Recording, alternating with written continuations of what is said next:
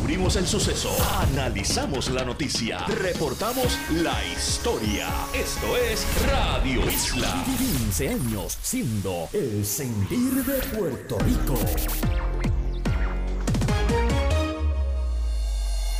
Aquí le damos la bienvenida a Andrés O'Neill y su Motor Show PR. Bueno, uno se puede montar en el carro y salir huyendo del, del virus o qué? Bueno, imagínate, si, si es el carro que uno usa, uno está solo en su carro, pues, ¿verdad? Esto, y nadie entra a su carro, pues eh, no hay que tomar tantas, tantas precauciones, pero cuando ya uno se monta en vehículos eh, de, que llevan otras personas, pues sí, ahí la, Hay un protocolo que seguir. Debe de haberlo, debe de haberlo. bueno, yo imagino, o sea, yo todavía pues no, no me he montado en, en, en un En taxi, carro en una. Ah, guagua. claro, lo de los O sea, taxis. que no sé qué, qué estén haciendo para ellos protegerse y para, para proteger también a, a- a sus pasajeros. Claro, has traído un asunto ahí importante, el de la transportación pública, que estará pasando en una ciudad como la de Nueva York, que hasta donde tengo entendido, bueno, la gente está llevándolo más o menos con una cierta normalidad, aunque evidentemente está circulando una muchísima menor cantidad de personas por el sistema de los trenes. Andrés, me comentabas fuera del aire que se están empezando también a suspender actividades vinculadas con el automovilismo. Sí, muchísimas de ellas. El- hace como una semana, bueno, no, eh, a finales de febrero se canceló el Auto Show de Ginebra, que es uno de los principales cinco del mundo en Suiza. Se canceló, pero por completo. O sea, no, ese no fue que lo movieron para más adelante en el año, no, cancelado. Eh, no sé, ese Auto Show no se cancelaba desde la Segunda Guerra Mundial, para que una idea. O sea, una guerra lo canceló, ahora lo cancela un, un virus. Y entonces, pues así sucesivamente, esto acabo de recibir noticia hace dos días que el Auto Show de Nueva York, que iba a ser en Semana Santa, siempre es en Semana Santa, se corrió para agosto y así sucesivamente, pues va, eh, va a ir- hay varios eventos en Puerto Rico y en el extranjero, de eso voy a estar hablando. Incluso, my friends, hay carreras en Estados Unidos y en otras partes sin público. Oye, escuchándote aquí me pregunto cómo uno hace para desinfectar su carro si de pronto tenías a una persona montada en el mismo que después resulta que está enferma. Es más o menos lo mismo que uno hace en su casa, en el espacio doméstico de trabajo. Supongo que debe ser lo mismo, o sea, esto, eh, igual que uno limpia la, la, la superficies en la casa o en el, en el trabajo, o sea, pues, eh, eh, toalla eh, de esta desinfectante, eh, un poquito de cloro, cosas así. De hecho, en- a tono de broma, pero en tono en serio, también está el otro día, eh, ayer comentando con unas amistades que con la, la situación esta de la gente exageradamente comprando hand sanitizer, yo me imagino que ya mismo va a suceder que los pillos en la calle van a estar rompiendo los cristales para buscar los hand sanitizer chiquitos que están en la gaveta. A ese punto vamos a llegar, porque Ay, con ay, esa, ay, eh, esa histeria. No digas eso, sino tenemos que, tenemos que, como dicen en la calle los chamacos, hay que bajarle un poquito, hay que Eh, bajarle sí, dos. Bastante. Bueno, te escuchamos, te Pues escuchamos, gracias, adelante. Seguro, gracias. Bueno, my friends, vamos con los titulares y rápido regresamos con Motor Show PR por el 1320.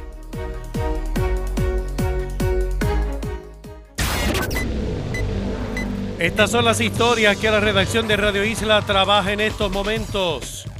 Guardia Nacional reconoce no tiene equipos para tomar temperaturas en aeropuertos, pese a orden ejecutiva de Wanda Vázquez. Gobierno asegura que no pueden hacer pruebas para detectar coronavirus en la isla que no sean aprobadas por los federales. Mientras, exsecretario de Salud dice que la administración actual depende ciegamente del CDC.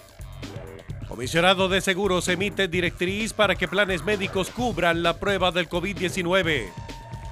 Bancos recomiendan no visitar sucursales ni usar cajeros automáticos. Soy Carlos José Ortega y usted escucha Radio Isla 1320 y nos ve a través de radioisla.tv. La hora 2 con 3.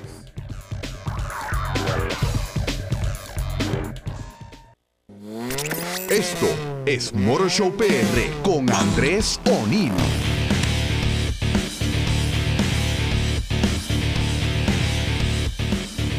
Bueno, my friends, saludos. Andrés Boni con ustedes aquí en Motor Show PR por el 1320.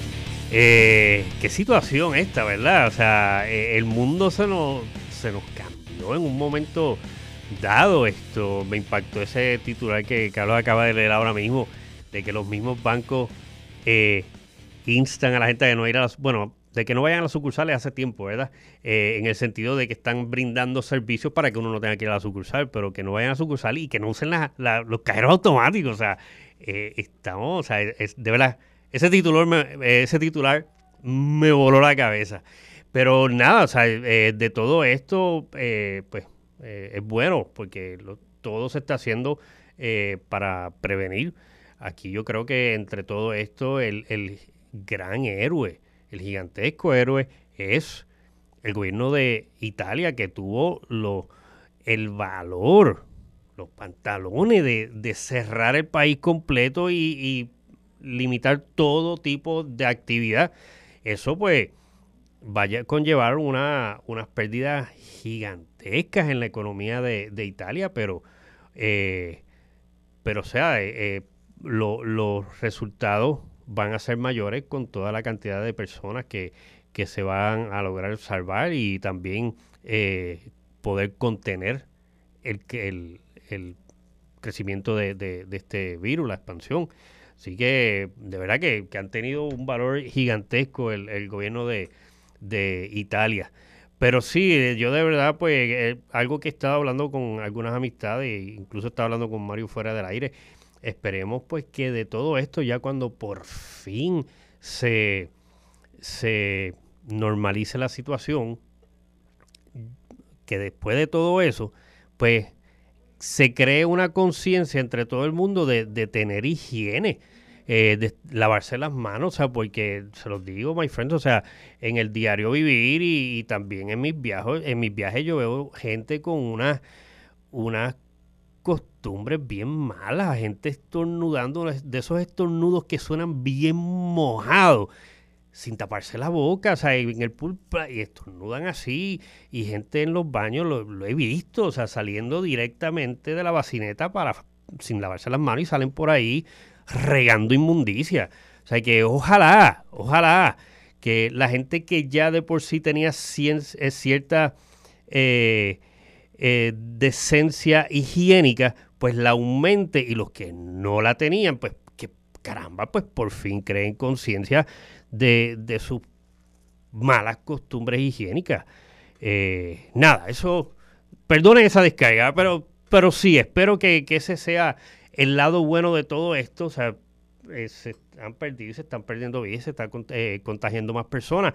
Pero de toda situación mala uno aprende y espero genuinamente que de esta situación mala que está viviendo el globo completo, la lección que se aprenda sea esa, que la gente pues sea más consciente con la higiene de sus manos y, taparse la boca cuando estornuda y, cuando tosan y, dejar de estar escupiendo por ahí por la calle. O sea, esas cosas son, uff, vergonzosas. Pero nada, vamos ahora con el tema de los autos. Eh, les voy a dar un breakcito de un rato en el cual no vamos a hablar de nada que tenga que ver con coronavirus. Vamos a hablar de, de carros, ¿verdad? Eh, o sea, que les presento un rato que va a ser coronavirus free. eh, para que entonces, pues, vamos a, a desahogarnos un poquito y, y- y a, y a calmarnos y a bajar revoluciones.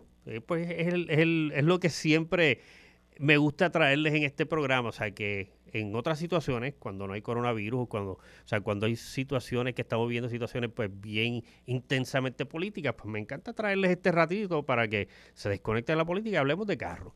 Eh, pero con todo y eso, pues antes de pasar al momento de coronavirus free, eh, tengo que sí, pues hablarle un poco de la, de la situación y es que lo que le estaba contando ahora a Mario, que muchos eventos automovilísticos en Puerto Rico y fuera de Puerto Rico se han estado eh, cancelando. El primero fue el Auto Show de Ginebra, ya se los mencioné, que o sea, eh, la única vez que el Auto Show de Ginebra, Suiza, que es uno de los cinco principales en el mundo, la única otra vez que se había cancelado fue por una guerra mundial.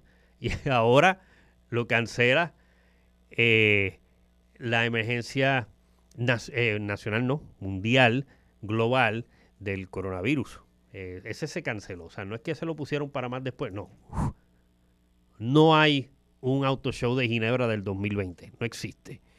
El otro que se vio interrumpido por ahora es el de Nueva York, que siempre se celebra en Semana Santa. O sea, Semana Santa caiga en marzo o caiga en abril, pues el auto show de Nueva York va a ser en una de esas dos fechas. Siempre va a ser en Semana Santa. O sea, no es el único que no tiene una fecha exacta de mes y de días. Es el único, que yo sepa. El, eh, este pues es por, por, la Semana Santa. No sé por qué es así. He buscado mucho en la historia eh, de este auto show para ver por qué es que lo hicieron de esa manera. No sé. Eh, si alguien sabe, pues me puede escribir a, mi página en Facebook, Motorshow PR, y de verdad que le agradezco. Es como les digo siempre. O sea, eh, me gusta compartir mis conocimientos, pero me encanta que ustedes también los compartan, porque entonces todos aprendemos, aprendemos uno de los otros. Y eso, pues, esa es la dinámica que siempre tengo en, en, mis redes sociales, que todos aprendamos de, los demás. Eh, pues el Auto Show de Nueva York se movió para el mes de agosto por ahora. O sea, digo por ahora porque no sabemos cómo está la situación de aquí a allá. O sea, aquí vemos que la situación prácticamente cambia de día a día, de semana en semana, eh, de hora en hora. Así que no sabemos qué, cómo está la situación en agosto, pero tentativamente el auto show de Nueva York se mueve para agosto. Así que entonces tenemos que ver cómo se afectan los otros, porque el próximo va a ser el de Detroit, que va a ser en junio, es su edición inaugural de verano. El Auto Show de Detroit es otro que por décadas, décadas, y yo creo que desde su inicio, siempre había sido en In the Cold of Winter, como dicen. Porque, y digo In the Cold of Winter porque los inviernos de Detroit, los inviernos de Michigan están brutales. O sea, son inviernos bien fuertes.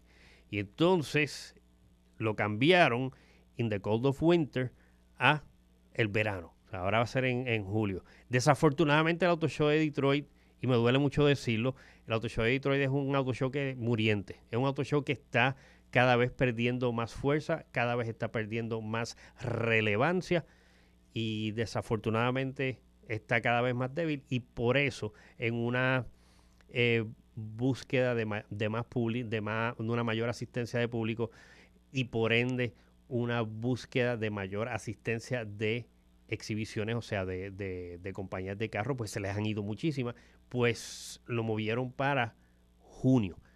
Y entonces, pues vamos a ver si se da o no se da. Eh, otros eventos que se han estado cancelando ha sido, han sido eh, carreras de distintos eh, circuitos y otras han tomado eh, la, o han hecho más bien la movida de celebrar las carreras sin público. Los carros dando vuelta por allí solo.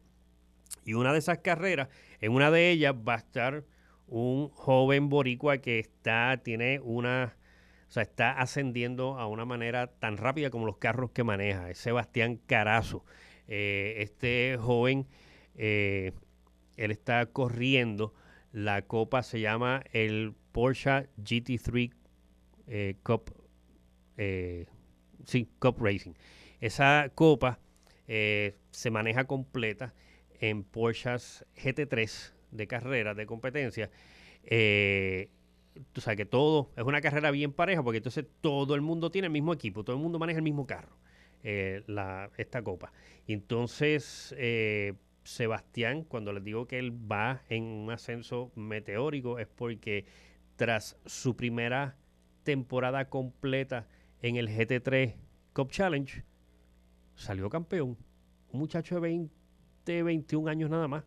Eh, él comenzó la primera, su primera, y, por eso les especifico, su primera temporada completa, porque eh, en la antepasada él entró a correr como parte de un equipo ya con la temporada ya corriendo. O sea que él manejó varias carreras, tuvo muy buenos resultados entró de nuevo eh, en, su, eh, otra, en la temporada del año pasado, la corrió completa todas las carreras, pues son una, eh, es una copa que se corre durante todo el año y en distintas pistas de Estados Unidos. Y tenemos el orgullo de decir que un joven boricua se distinguió tanto que es el campeón absoluto de su categoría en el GT3 Cup Challenge. Otro que se ha destacado allí muchísimo es Víctor Gómez Cuarto, eh, Víctor Gómez, pues eh, también se ha destacado en esa misma categoría, en esa misma eh, copa del GT3 Cup Challenge. y entonces, pues ahora está en ascenso. Sebastián Carazo. Y precisamente estuve hablando con él esta mañana, tempranito. lo llamé y no me contestó. Y, pero me llamó bastante rápido después. Y me dice, Andrés, disculpa, es que estaba practicando con el carro. O sea, lo, lo, llamé en el mismo momento en que estaba practicando, pero tan pronto terminó de dar su vuelta, pues me llamó y me estuvo contando que las carreras de esta semana son en San Petersburg, Florida, y no se suspendió la copa ni se movió de fecha, pero la van a correr sin público, en los carros allí eh, solos. Así que mucho éxito, Sebastián.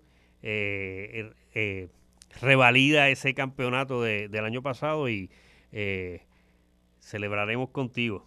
Así que estén pendientes, gente. De hecho, pueden seguirlo en sus redes sociales. Él en Facebook está como Sebastián Carazo Racing y ahí pues pueden ver los resultados de, de sus de sus carreras. Pueden ver también sus preparativos y él, él postea mucho en, en su en su red social, en su Facebook, y pues pueden seguirlo por ahí, Sebastián Carazo Racing. Entonces, eh, en Long Beach, California, se iba a estar corriendo el IndyCar Grand Prix pospuesto. Todavía no han dado la fecha eh, próxima, pero también se han tenido que posponerla. El circuito NASCAR tenía carreras en Atlanta y, y en Homestead, en Florida. Eh, en Homestead van a correr, pero sin público. Entonces la NHRA, que es la de los Hot Rod Association, que ya son carreras de, dragueo, eh, canceló las carreras Gator Nationals en Gainesville. Así que, como vemos, son muchas la- las actividades que se están cancelando por esta situación mundial. Acá en Puerto Rico, este fin de semana, da pena, este fin de semana iba a estar bien lindo. Este fin de semana iba a haber dos eventos preciosos. Uno es la gran fiesta de automóviles antiguos en el Parque Agroturístico de Dorado. Se canceló. Eh, ya estarán avisando nueva fecha.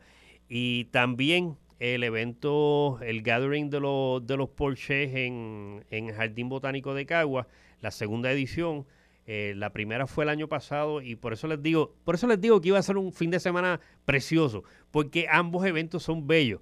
Eh, el de la, fiesta de los carros clásicos, de los carros antiguos, pues con miles de carros preciosos de distintas épocas, por un lado, y por el otro en Cagua, este eh, evento que no lleva miles de carros, pero sí lleva par de centenares, y todos son Porsche, preciosos. Ambos eventos lindos, pues están cancelados, por lo menos el de Porsche hasta, el de los carros Porsche, hasta nuevo aviso. Y esos son los anuncios de cancelaciones que tengo. Eh, así que de ahora en adelante, hasta que termine el programa, es coronavirus free. O sea, no, no vamos a hablar más de, de- de ese asunto. Así que vamos a, a descansar eh, sobre, sobre el tema. Esta semana, el... ¿Cuándo fue? Hoy es... ¿Ayer? Ayer, ayer mismo, por poco se me olvida. eh, hubo eh, una actividad bien interesante y fue el lanzamiento oficial del Porsche Taycan. ¿Por qué les digo que es importante? Eh, porque durante todo el año se están celebrando lanzamientos de modelos nuevos, pero este es bien importante porque es el primer carro 100% eléctrico de Porsche. O sea, hay modelos que son híbridos, hay modelos que son plug-in hybrid de Porsche, distintos. O sea, entre las SUV y el Panamera hay modelos que son híbridos, hay modelos que son plug-in hybrid o híbridos enchufables. Eh, pero este es el primer carro 100% eléctrico en la historia de la marca alemana Porsche. Que miren, miren qué casualidad. Eh, yo les tengo aquí, eh, como casi todas las semanas, un listado de acontecimientos históricos, acontecimientos importantes que se dieron esta semana en curso durante la historia del automóvil. Y una de ellas es que en el 1949 fue presentado en Ginebra, en el Auto Show de Ginebra, el primer automóvil en llevar el nombre de Porsche. Eh, y digo, o sea, ustedes me dirán, pero, pero el Volkswagen fue, fue inventado por Ferdinand Porsche. Sí, es cierto. Eh, pero, y se estuvo fabricando desde el 37 o el 38 hasta, hasta bueno, terminó la guerra y durante la guerra se, se siguió, se siguieron produciendo no el Volky como tal, no el Beetle como tal, pero en ese chasis creado por Ferdinand Porsche, creado para ese carro que Hitler quería llamar el Volkswagen y que llegó a llamarse el KDF Wagen. Eh, el KDF eran las iniciales de un slogan eh, de la juventud nazi. O sea, llegó a llamarse Volkswagen y llegó a llamarse KDF Wagen. Pues de ese, eventualmente iba a ser el Beetle, eventualmente en un país, eh, en una islita en el Caribe le iban a decir Volky o Bolillo o Caculo. En México le iban a decir eventualmente el Bocho, en Brasil le iban a decir el Fusca, pero ese carro en específico de ese chasis se hicieron los Kubelwagen, que eran unos vehículos militares eh, basados en el chasis del Volky, o sea que estuvieron en, producción un carro obra de Ferdinand Porsche. Sí, tienen razón, pero el primer carro propiamente con el nombre de Porsche, solamente de Porsche, apareció esta semana en 1949. Y miren qué casualidad que la misma semana, en la misma exacta semana, está lanzándose en Puerto Rico el primer Porsche 100% eléctrico. Eh, claro, eh, mucho antes de eso, 1899, y se los he dicho muchas veces, y ya muchos de ustedes también eh, lo saben o lo sabían por su cuenta, en 1899 hubo un carro que llevaba el nombre de, de Porsche, pero estaba acompañado de otro nombre. Se llamaba el Loner Porsche. Y era un carro híbrido en 1899, my friends. Muchos de ustedes piensan que los híbridos son, perdón, cosa nueva que salió ahora para en el 1997, en el 2000, etcétera, por ahí para esa época. Y sí, ahí fue el reavivamiento del carro híbrido. Pero tan temprano como en el siglo XIX, en 1899, había un carro híbrido y fue el primer carro creado por Ferdinand Porsche para una compañía llamada Loner. Así que hoy están lanzando este carro, o ayer lanzaron este nuevo carro 100% eléctrico, el primero de Porsche, que de hecho estuve yo visité la, fábrica y de eso estuvimos hablando aquí en un programa pasado como para octubre, que viajé a Zuffenhausen, a Stuttgart en Alemania, donde está la sede eh, de Porsche, eh, y visité, estuve allí presente en la inauguración de la fábrica que produce el Taycan. Eh, y entonces, pues por fin sale a la calle en Puerto Rico, ya en otros países había salido, este primer carro 100% eléctrico. En 1899 era híbrido, eléctrico y gasolina. Eh, ya en tiempos más cercanos eh, salieron SUVs y Panamera híbridos de Porsche, pero este es el primero 100% eléctrico, el Taycan. Eh, y es lo pueden ver en mi, en mi página en Facebook, en Motor Show PR. Pueden ver ahí las fotos del lanzamiento. Es un carro eh, cuatro puertas. Es como yo lo describo, me gusta describirlo como un Panamera, pero más formal. Tiene más porte de lujo, más porte de sofisticado. Ayer precisamente estaba hablando con Víctor Gómez III, eh, el presidente de, Gómez Hermano, y estábamos comparando eh, cuál era la impresión del carro. Yo le dije eso mismo. Yo veo el, el Taycan como un Porsche Panamera, pero más sofisticado, con más porte. Y él me dice, pues fíjate, mira qué casualidad. Yo lo veo de otra manera. Yo lo veo como un, Panamera, pero más deportivo. Así que, pues cada uno pues tiene su visión, su opinión visual del carro. Pero si nos vamos a los numeritos, el carro sí es bastante más deportivo. Y es que, my friends, los carros eléctricos eh, han venido a, a, destrozar los números que tradicionalmente ha habido en los carros con motores de combustión interna, ya sean de gasolina o diésel, especialmente de gasolina. Eh, han venido a destrozar los números.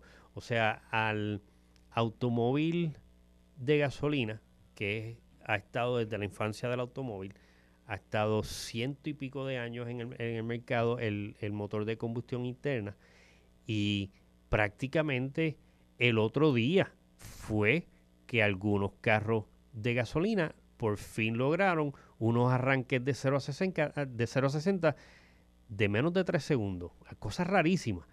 Eh, y los carros eléctricos, miren, el Taycan, primera edición, primera generación, ya tiene un arranque de 0 a 60 de 2.8 segundos, una cosa anormal, o sea, una cosa...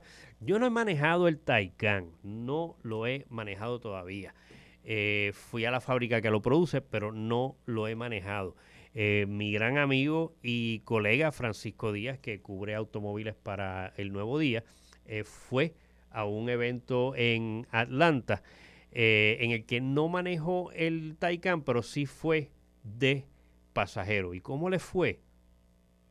Le voy a contar ya mismo cuando regrese de esta pausa. Regreso rapidito con Motor Show PR por el 1320. Bueno, my friends, Andrés Oni con ustedes aquí en la segunda mitad de Motor Show PR por el 1320. Eh, terminé la primera mitad contándole que mi amigo y gran colega Francisco Díaz, él pues eh, sí ha probado, sí ha estado a bordo del nuevo Porsche Taycan y me dice que la aceleración es demencial. Él fue a un evento eh, de la automotriz para, la prensa latinoamericana en Atlanta. Eh, allí está la sede, la sede principal para toda Norteamérica de, de Porsche. Entonces allí tienen es un sitio precioso. Tuve la gran oportunidad, la gran dicha de, ir. Fíjese, los, años que mi hija vivió en Atlanta nunca fui allí. Pero antes de eso, pues sí te fui a cubrir un evento en el que eh, fuimos a probar varios de sus carros. Ellos, eh, como les dije, o sea, ahí están la, la sede, las oficinas principales de Porsche para eh, toda Norteamérica. Las de Latinoamérica están en Miami, pero las de Norteamérica, Canadá, Estados Unidos y, y México, están allí en Atlanta. Y entonces el sitio es precioso, tienen un museo hermosísimo. Eh, o sea, el público puede ir, puede ir allí al, museo, puede ir a los restaurantes, e incluso hay unas pistas allí que son para, para probar los carros, e incluso usted puede ir y seleccionar el modelo. Ellos tienen una, una selección allí bien amplia de distintos modelos de Porsche, de todas las líneas, o sea, ya están los 2718, están eh, montones de los 911 Macan, está eh, Panamera, eh, la, ¿cómo se llama? La Cayenne. De todas usted puede probar, de hecho las guaguas las puede probar hasta en off-road. Aquello allí es tremendo. Es costoso, eso sí les digo. O sea, no es que usted vaya a pagar 15 pesos para guiar uno de los carros, no, es, costoso y, todos esos precios están en internet, en la web, eh, en la página web de, de, Porsche, pues están. Pero están esas instalaciones en las que uno puede manejar los carros allí en las distintas pistas hay unas pruebas para manejar sobre pavimento ultra resbaloso y uno tratar eh, de aprender cómo mantener el carro en control y en esa ocasión pues fui, fui para eso. entonces Francisco y muchísimos otros colegas, amigos míos de Latinoamérica, fueron más recientes para eh, probar el Panamera, pero desde el asiento, no el Panamera, discúlpeme, no, el Taycan. Eh, para manejarlo, o sea, no para manejarlo, sino para ir desde el asiento del conductor, eso eh, del pasajero. Eso se hace bastante frecuente y es mayormente cuando antes del lanzamiento de un vehículo, cuando eh, las unidades que tiene son de preproducción, pues es frecuente que los periodistas vayamos en el asiento del, del copiloto, del pasajero frontal. Y entonces un piloto profesional maneja el carro. Eh, me ha pasado muchísimas veces. La última vez que recuerdo muy claramente que fue así fue precisamente para el lanzamiento del Panamera. Antes del lanzamiento fui a, eh, no a manejarlo, fui de pasajero, fui a conocer el carro en una pista, no me recuerdo el nombre, pero esto era casi, era en Alemania de lo que era antes Alemania del Este, en una frontera ya casi cercana a la República Checa. Eh, no recuerdo el nombre de la pista, pero la pista era bastante cerca de la ciudad de Dresden. Y entonces en aquel momento el Panamera que tenían, todavía no lo habían lanzado, pero hicieron un evento para la prensa mundial, había gente allí de todos los países. Y entonces pues fuimos de pasajeros porque el carro era de preproducción. Y entonces pues Francisco eh, en este evento en Atlanta fue de pasajero en el, en el Taycan y me dice que la aceleración es, algo demencial. O sea, es una. Bueno, imagínense ustedes, 0 a 60 en 2.6 segundos. O sea, cuente usted dos segundos y antes de contar el tercero, ya ese carro está a 60 millas por hora.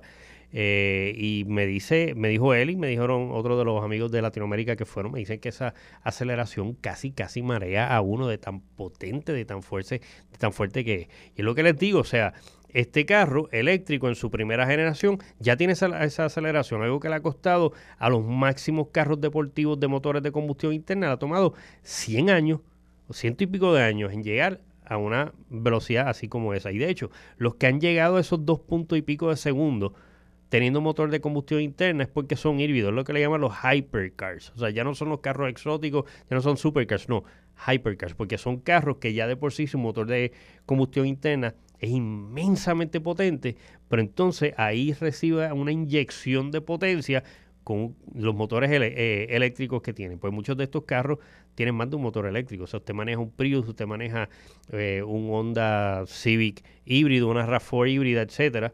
Son pues motor eléctrico, o sea, el motor de gasolina y un motor eléctrico, pero en los hypercars hay varios motores eléctricos. De hecho, el Acura NSX, que tuve la dicha de manejarlo en una pista en Palm Springs, California, es híbrido, tiene un motor V6, eh, mid-engine, y entonces tiene unos motores eléctricos, uno conectado directo al, al, seis cilindros y otros dos, uno cada uno conectado a las gomas del frente.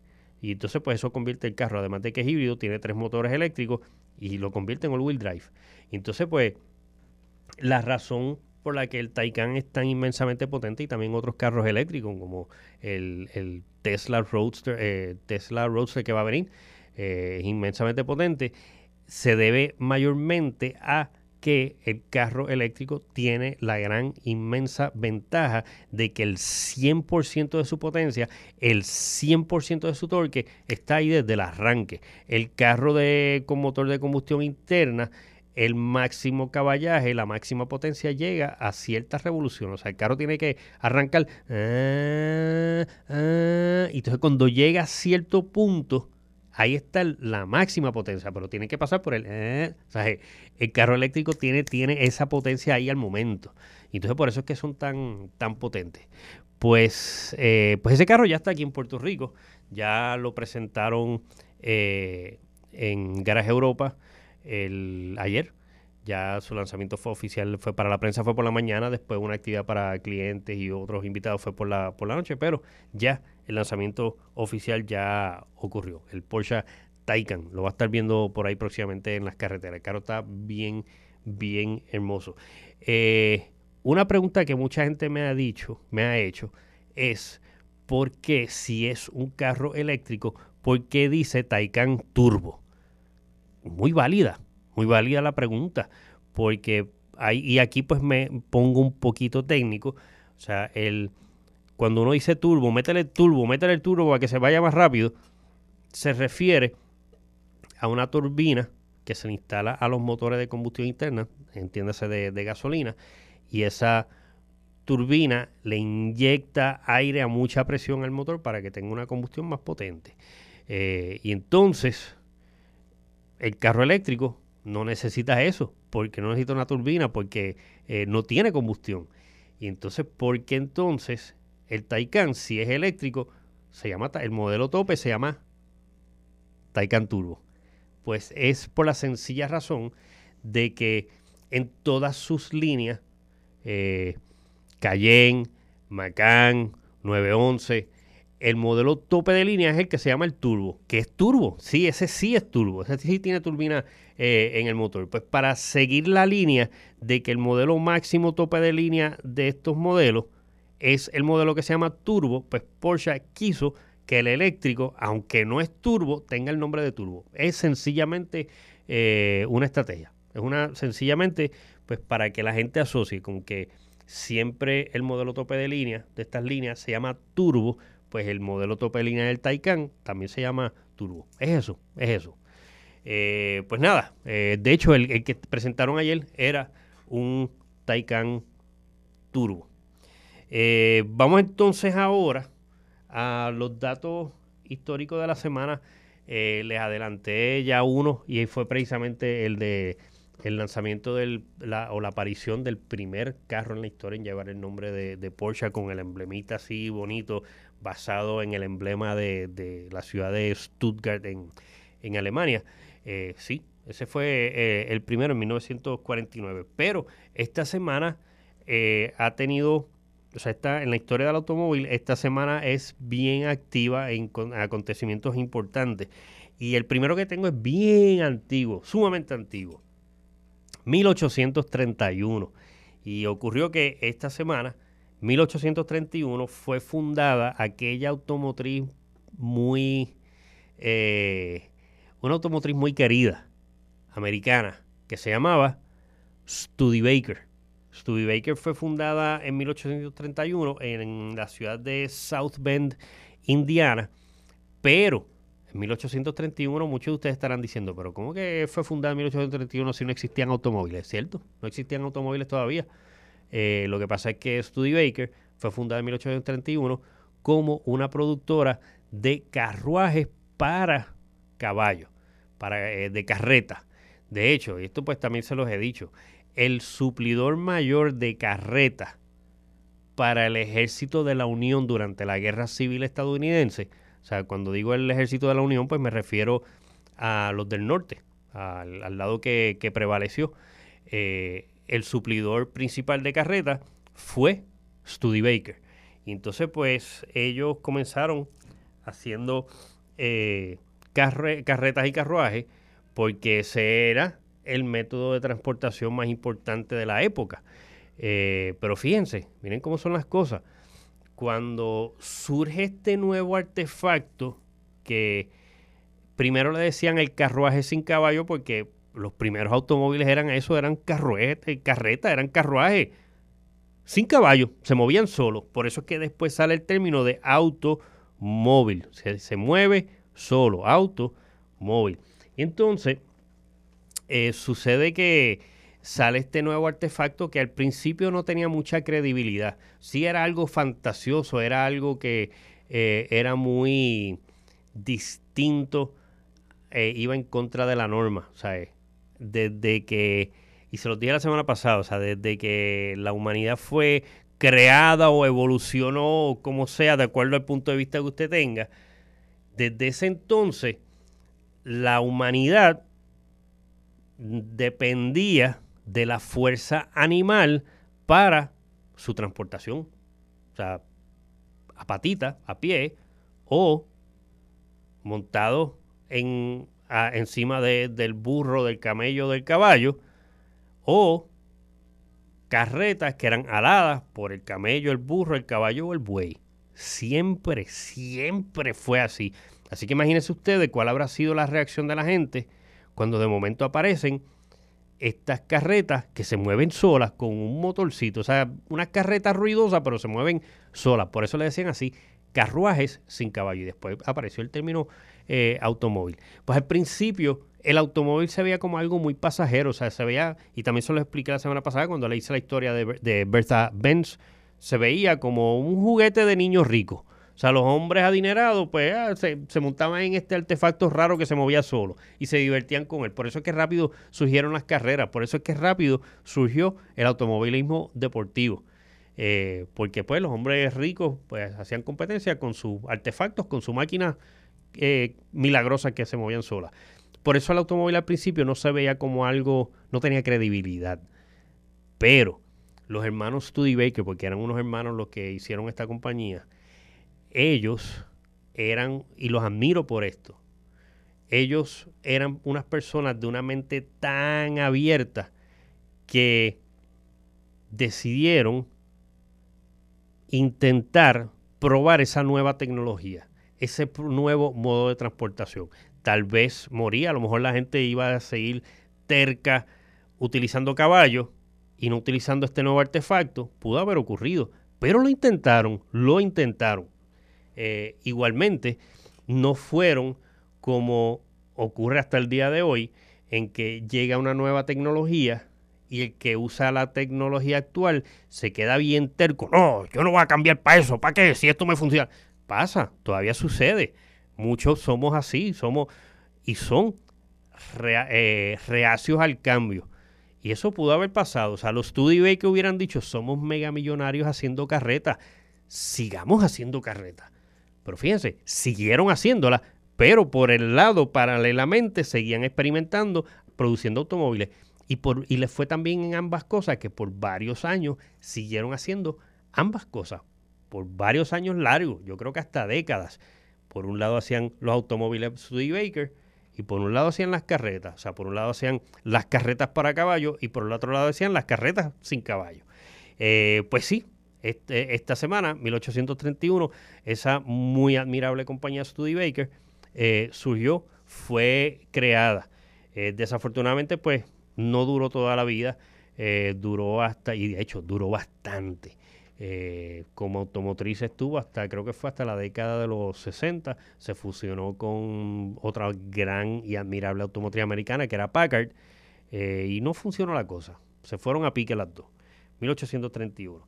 Entonces, un poquito más adelante, aún bastante más adelante, eh, mejor dicho, 1901, eh, ocurrió en Detroit un fuego que en cierto aspecto cambió la historia. Y fue que había una compañía bien chiquitita que hacía carruajes sin caballo, que se llamaba Olds Motor Works. Ellos hacían automóviles. Eh, o sea, todavía no los llamaban automóviles, pero sí los hacían. Y entonces, pues, eh, ellos hacían distintos modelos, tenían di- diferentes modelos. Y entonces ocurre un fuego en la fábrica en Detroit y se destruyen todos esos modelos, excepto uno. Uno nada más sobrevivió.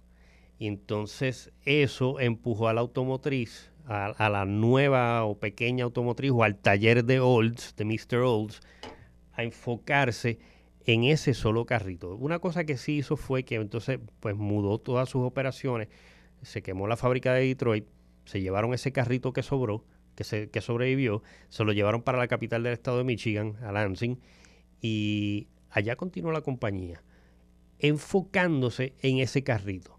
Y digo que esto cambió la historia porque muy posiblemente ellos, ellos tenían varios modelos, tal vez eran como cuatro o cinco modelos distintos y ese que sobró, ese que sobrevivió. Tal vez si ellos hubieran seguido hacia adelante con esos cuatro o cinco modelos, tal vez no hubieran sido tan exitosos como si lo fueron al enfocarse, al concentrarse en ese único carrito, que le decían el Curved Dash. Le decían el Curved Dash porque la parte del frente, lo que viene siendo el Dash, o sea, por eso que nosotros le decimos a la parte del frente interior del carro, le decimos el Dash, porque ese es el nombre que tiene eh, en inglés, el Dash. Pues este carrito, esa parte, ese Dash era, tenía su estilito, era curvado, y le decían el Oldsmobile Curved Dash. De hecho, la compañía se llamaba Olds Motor Works y después el nombre evolucionó hacia Oldsmobile. Y no se llamaba así porque fuera vieja o el dueño fuera viejo, Old. Es que el apellido era así. Él se llama Ransom, segundo nombre era Eli y el apellido era Olds. Pues fusionó el nombre, se convirtió en Oldsmobile. Y entonces, pues, ese carrito, como les dije, o sea, ellos se concentraron en un solo modelo y por eso fueron tan exitosos. Y entonces ese carrito tuvo la peculiaridad de que fue el primer automóvil eh, en la historia en ser fabricado en serie. Eh, tenía, de hecho, se, se le acredita al modelo T de Ford como el primer carro ser fabricado en serie, pero antes del modelo T ya varios carros se fabricaban en serie. El primero primero fue el, el Olds, el Curve Dash Oldsmobile.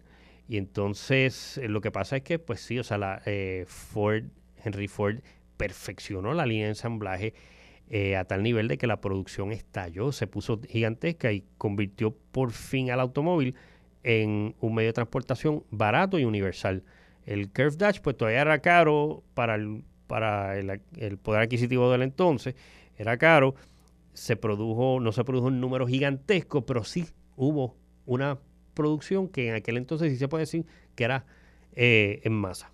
Así que en 1901, esta semana, ese fuego cambió la historia porque por fin se produjo un carro, o sea, surgió una compañía, o sea, de las cenizas, de la, de la prueba, de, de la emergencia, de, del dis- de los problemas grandes, que fue un fuego, salió una automotriz más fuerte que produjo un carro en serie y cambió el panorama ayudó a cambiar el panorama eh, automovilístico.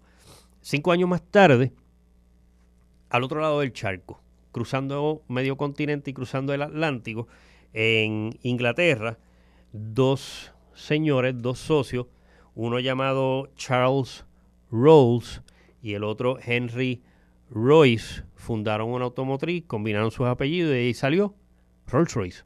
Eh, ellos desde el principio, eh, o sea, ellos se asociaron porque uno de los dos, no recuerdo bien cuál de los dos, pues era muy hábil con los negocios, era el que tenía los billetes, era el que tenía el capital para hacer esta operación, y el otro era un duro en ingeniería. Y entonces el de los billetes, o sea, los dos tenían, eh, o sea, el de los billetes pues quería ser un, vehículo sofisticado y el otro, pues siendo un ingeniero muy orgulloso de su trabajo, quería hacer lo mejor. O sea, que, que en esta nueva tecnología, en esta nueva transportación que se llama el automóvil, él quería hacer simplemente lo mejor. Y de ahí salió Rolls Royce, que hasta el día de hoy pues sigue fabricando carros pues que, están pues muy por encima eh, de todos los demás. Charles Rolls y Henry Royce. Rolls Royce, ahí salió el nombre. Eh, más adelante, en 1914, y este ya es un acontecimiento histórico pues pintoresco. O sea, estos otros que les conté, pues fueron como que más serios. O sea, como que esta compañía, Studebaker, que hacía carruaje, ahora hace eh, automóviles. Y entonces después el fuego eh, convirtió a esta compañía chiquita, tuvo que mudarse para Lansing desde Detroit. Y después estos dos, el de, los billetes y el ingeniero, hacen esta compañía de lujo, Rolls Royce. No, esta que les voy a contar ahora es más folclórica, más pueblerina. Y les va a encantar. Y es que en 1914, esta semana, nació un señor que se llamaba Lee Arnold Petty. Eh, y aquellos de ustedes que sigan el NASCAR, pues ya, con decirle Petty, pues ya sabe que estoy nombrando a alguien famoso. Estoy nombrando, no, una persona famosa, estoy nombrando a una dinastía. Eh, porque de este señor, de Lee Arnold Petty, pues salieron varios otros corredores eh, de apellido Petty que fueron muy grandes eh, en, el circuito NASCAR.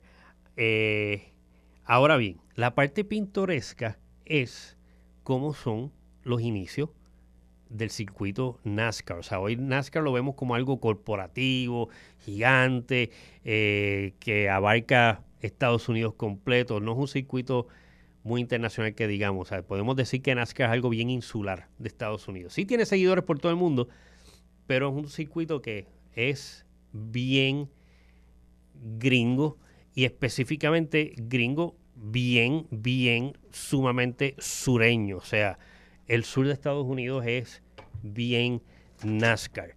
De hecho, me cuentan de un pueblito que queda bien cerca de Orlando, que eh, les diría que es como de estos últimos bolsillos que quedan en Florida Central, que son bien sureños, bien sureños.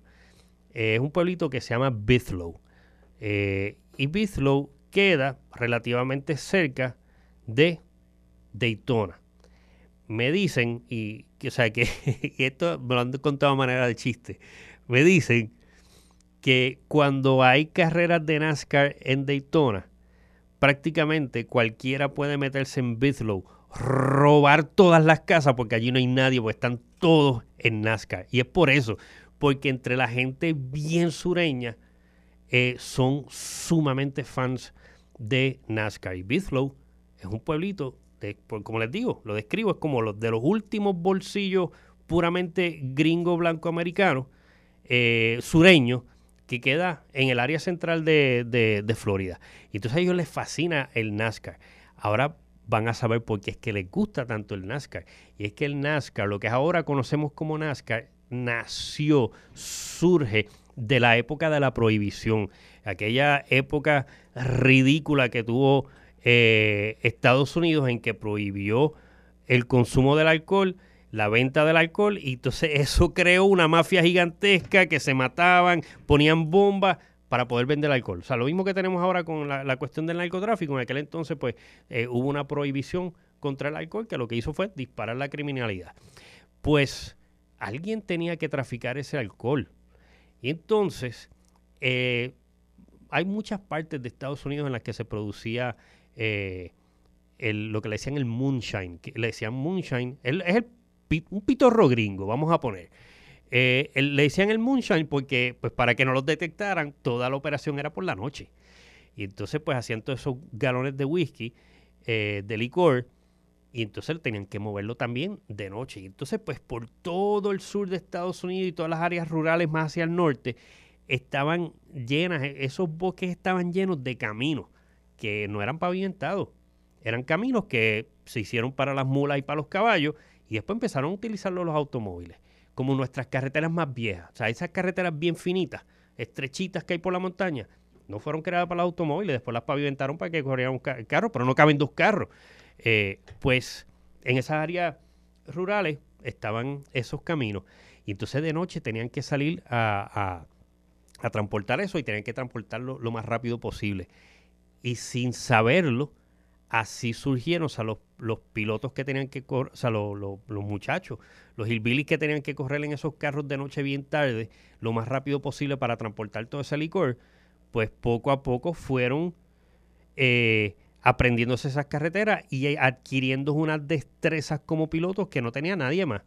Pues entonces cuando se acaba la prohibición, ya Estados Unidos determina que es legal otra vez vender y consumir y distribuir eh, licores, eh, pues esos muchachos se quedaron sin hacer nada.